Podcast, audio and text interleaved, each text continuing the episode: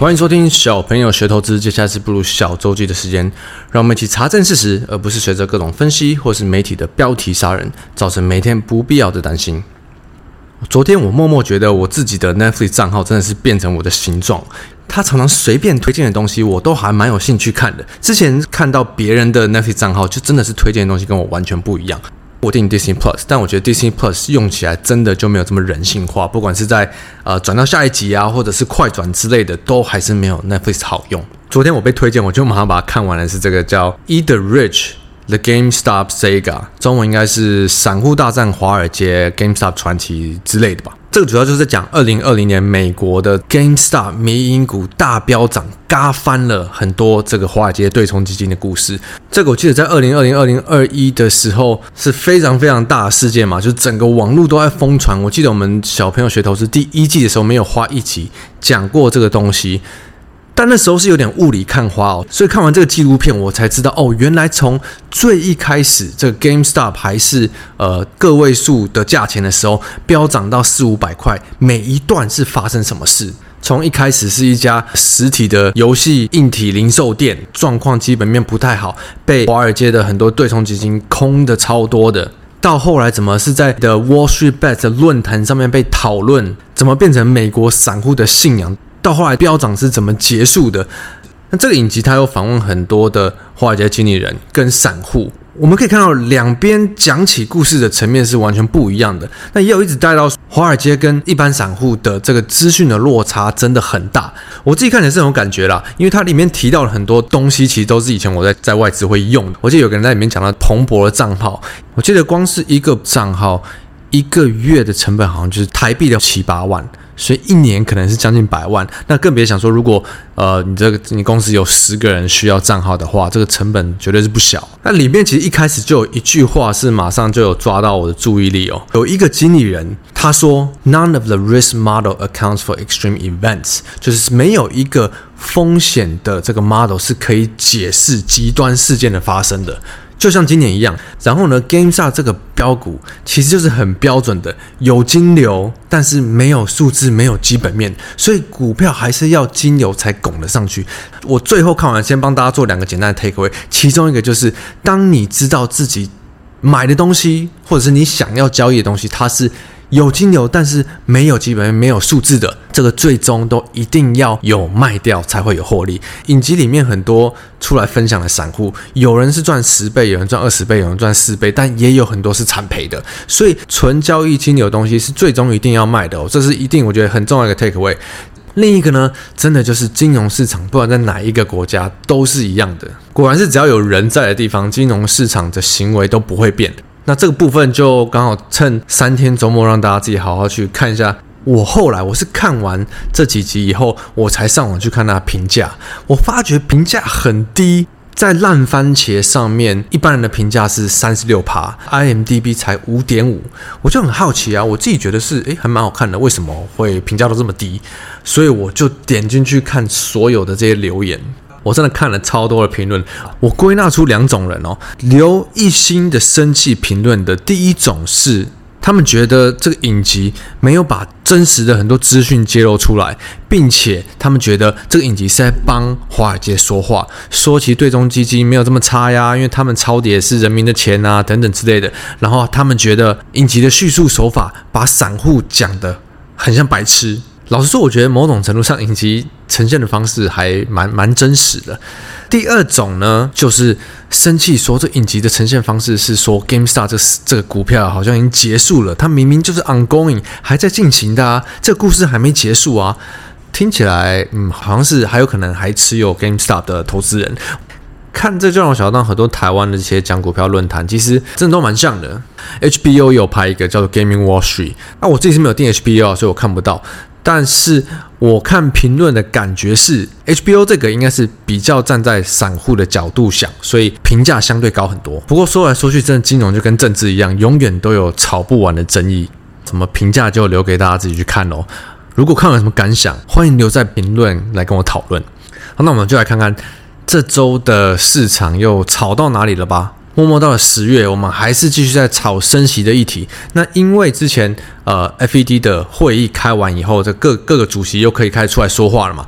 那上周末的二当家提到，FED 有意识到他们升息升的也是很猛了，那他们也是很烦恼，要怎么在压抑通膨的前提下，不要让经济呃太不好之类的，所以又涌起了呃这个华尔街乐观的去猜想，接下来升息有可能减缓，或是呃明年会开始降息的这一说啊、所以市场就是整个又开始反弹，所以我们从这边看得出来的是市场。很努力的在想要去把事情看得把升息这个事情看得乐观一点，可显然的 FED 很明确是要打这个通膨到两趴。目前看起来我是不知道，我真的是不懂为什么金融圈可以呃还是这么这么乐观的去预期哦。但是我觉得说穿了还是价格啦，价格如果短期内跌得太多，需要有一个呃反弹的操作或说法的时候，这这可能就是今年以来最最好用的部分嘛。但结果，接下来这周公陆续公布的各种就业数据啊，好像都显现的目前强劲的升息还是没有办法把就业市场打下来哦。就这个失业的人数还是比预期的还好一些，所以就被市场解读成哦，那接下来 FED 呃可以持续的强烈升息没有关系，因为经济其实没有想象中这么差。今年已经讲了十个月了嘛，你要怎么解读都是可以，基本上都是看当时的市场的价格跌到哪或者弹到哪来解释哦。然后我们也看到，这周 OPEC 有宣布他们要每个月减产两百万桶。我们先回顾一下今年，今年我记得是它是有先增产个五十万桶，又增加个十万桶，然后又减掉，所以真的部分都很少。那我们再回顾以前，我们之前周记讲过很多次的，其实 OPEC 增产的量，它很多个月它都没有达到。那同时间呢，美国拜登这边一直在 push 他们要增产，他们好像也都不太鸟不太鸟的。然后现在宣布他们要。变成反向减产两百万桶，好像其实如果一个呃延续性的逻辑来看，也不意外。那毕竟 OPEC 卖石油就是一个生意嘛，他们是商人嘛，所以要怎么从中获取最大的利润，好像也也蛮看得懂这个逻辑的。就像是拜登每次呼吁 OPEC 要减产是为了美国的利益嘛，其实我觉得说穿了就是国际间上这个做生意的的手法了。那所以综合一下。我们看得出市场现在很努力的想要把预期拉高，可是实际上不只是能源原物料价格，还是比战前的状况高非常多，通膨还是降不太下来。那升息跟通膨这边的状况还是一一个一个头两个大的问题哦，好像要在这边用很乐观的角度去看，实际上发生状况也是没那么容易啊。市场化应该大部分都在等下周要公布这个美国上个月的 CPI 数据，那到时可能市场的波动又很大。台股的部分的话，其实呃金牛也是偏相对乱了，那量也是越来越小。那再加上这周又是一个三天周末嘛，下礼拜又是台积电法说之前，所以感觉就是整体的呃大家对市场的交易非常的不热络。但如果我们看这周，反弹的话，优先金牛是先去哪里好了？有大部分是走这个九月营收公布还不错的中小型股。那 IP 的类股这方面其实反弹也是明显有看比较多的金流。那如果是比较没有数字题材面的话，就是观光股的方面相对强。整体的金融来说，我自己的话，我是就比较没什么在交易。就算有小小的去试着试单交易的话，也是发现真的是蛮容易就马上套牢的。那我觉得台湾这边。的话，主要就是 focus 在下周的台积电法说。那因为台积电的大客户们，包括 NVIDIA 啊、AMD 啊这些，大部分都相继的有开始下修他们接下来的展望。唯一就是台积电还没有在这方面松口。之前 focus 内容有提到，其实台积电如果讲的不好，搞不好。对市场来讲是一个比较可能利空利空都已经出来的一个比较正面解读方式哦。不过这就要看下周的话，台积电法说怎么讲。那因为基本上每一季的台积电法说都会对台股造成一个蛮明显的方向上的转变，或者是他可能有去点名到哪些族群在接下来的展望会相对的比较好。今年其实应该很多人都一直在讲啊、呃，这这种。这种盘势，这种市场，就是一定要做空才能赚钱呐、顺便跟大家分享一下我自己怎么看做空的这个经验好了。金融市场有趣的就是，大部分的事情自己经历过、自己体验过一次才会知道的。你如果光听别人跟你讲，你基本上不太会去相信。那我自己在做空的经验上也是见山是山，见山不是山，最后还是见山是山。以前呢，年轻的时候也觉得。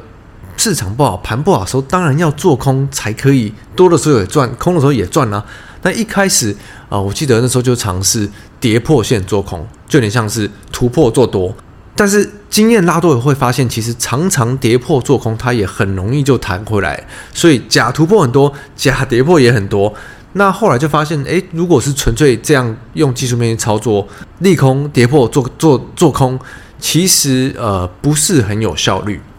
然后后来呢，遇到下一次的空头，那时候我已经好像跟凯瑞有在讨论要怎么做这件事情了。我记得我们那时候就是去找趋势股涨到相对高点，开始出现利多不太涨啊，就是逻辑开始矛盾，利多不涨，然后技术面开始有一些背离啊，或者有反转的可能性，在那边开始慢慢布局空单。以结果论来说，这个做法其实比前一次的呃跌破做空还好。比较可以真的哦吃到这种波段的获利哦，可是那时候的感受，其实做空的持股的期间很不好受，我觉得比做多还难受，因为空方式在跌的时候的惯率是缓跌急涨嘛。所以每次一有反弹，很容易就是十趴二十趴。我们看最近的反弹也是很容易看，有些个股它就算是可能基本面或者是数字什么都很差，展望也很差。可是如果它空单够多，那有时候有些回补的买盘啊，或者是一些呃种种的筹码面的变化，它也很容易就出现一个比较强劲的反弹。所以爆空单的过程其实比爆多单还难受的。我后来到这第二段是，诶，见山又不是山，最后呢，我发现其实如果只是好好的把一个方向做好，做多的话，因为做多的时候也比较可以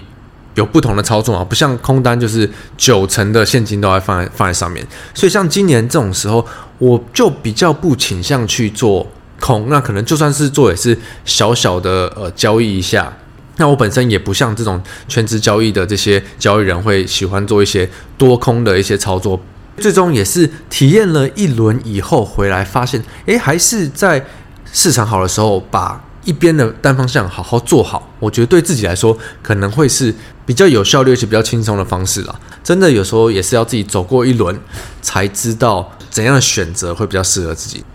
好，那反正市场的大事应该都是在下周发生。就祝大家呃三天周末愉快，Happy Weekend！我是布鲁，我们下周见，拜拜。